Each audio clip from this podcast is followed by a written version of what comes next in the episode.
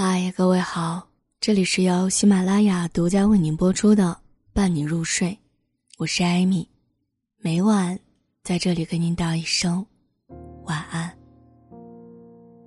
恋爱中的潘多拉魔盒是互翻手机，真的翻到什么恶心了自己，没有翻到什么心人裂痕，而婚姻中的潘多拉盒子，则是亲子鉴定。不是你的孩子，家庭破碎；真的是你的孩子，夫妻感情也无法回到当初了。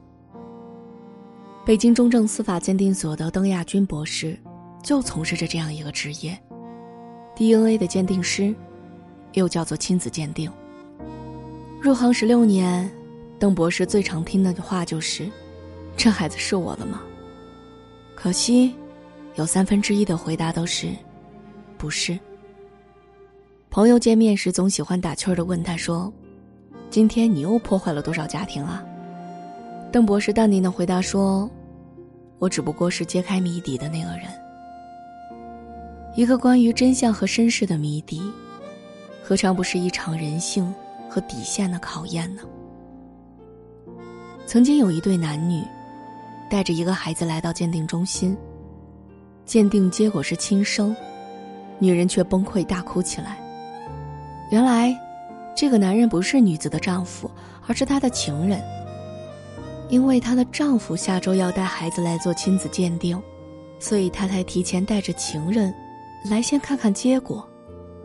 那个女人说：“她和老公的感情很好，这个孩子只是一场意外。”她请求邓博士等下周老公来的时候给她一个假的鉴定结果，邓博士没有答应她。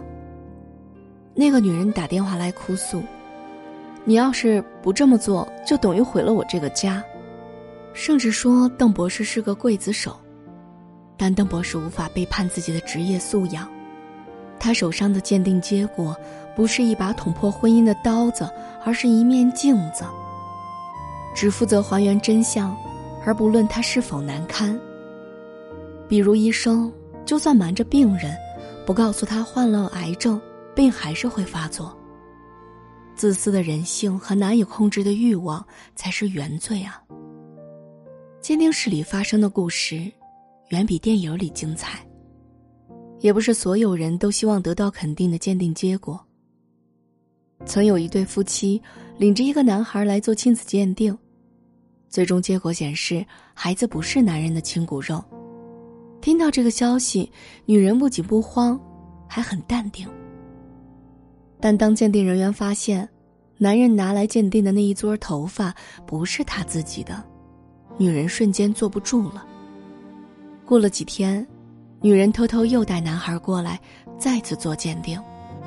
这次，她自己带来了丈夫的头发，而鉴定结果显示，孩子是丈夫的亲生儿子。女人却当场崩溃，嚎啕大哭。原来。女人曾做过乳腺癌的手术，不能生育。丈夫曾经提议说可以抱养一个孩子。过了几个月，丈夫真的带回来一个男孩。但随着孩子一天天长大，女人发现，孩子跟丈夫越来越像。她怎么也想不到，这孩子竟然是丈夫在外面跟小三儿生的。我们常说，人到中年，吃穿不愁，无病无灾。就是幸福，但邓博士说了这样一句话：“人到中年，孩子是你的，老婆是你的，你就很幸福。”看了太多的背叛和谎言，他只相信白纸黑字的证据。比起婚姻的脆弱，更经不起考验的，还是人。作为职业鉴定师，邓博士尊重科学结论。但同样，作为一个女人，一个母亲，她实在无法面对被带来做亲子鉴定的孩子的眼神。有些父亲在鉴定之前还对孩子百般疼爱，鉴定结果出来之后就直接冷冷的推开了孩子。邓博士能想象得到，孩子的未来会经历什么。他经常想上去抱住可怜的孩子，告诉他，这不是他的错。但可惜，总有人要承担结果，而孩子，就是那个结果。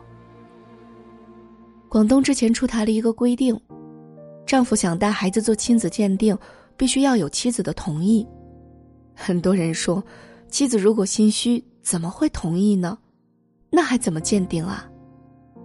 其实仔细想想，答案是显而易见的。妻子如果同意，那大概率就是亲生的；妻子如果坚决反对，那丈夫也明白其中的缘由了。至于是接着过日子，还是果断的离婚，那是二人自己的选择。但没有确凿的鉴定结果，起码可以保护那个孩子，因为孩子没办法选择父母啊。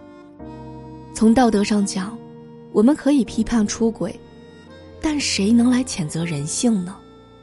自私、贪心、欲望、冲动促成闹剧，也是悲剧。我们谈的是故事，讨论的却是真真切切的人。一个什么样的人适合走进婚姻、建立家庭？私以为，那些优点、条件、性格、脾气都可以往后靠。首先，他应当是一个堂堂正正的人。在镜子照到他时，他的五官不会扭曲，眼神不会躲闪，镜子里的模样不会陌生，更不会想砸了这面镜子。如此，才可保全婚姻和一个家庭的半生啊！这里是由喜马拉雅独家为您播出的《伴你入睡》，我是艾米，每晚在这里给您道一声晚安。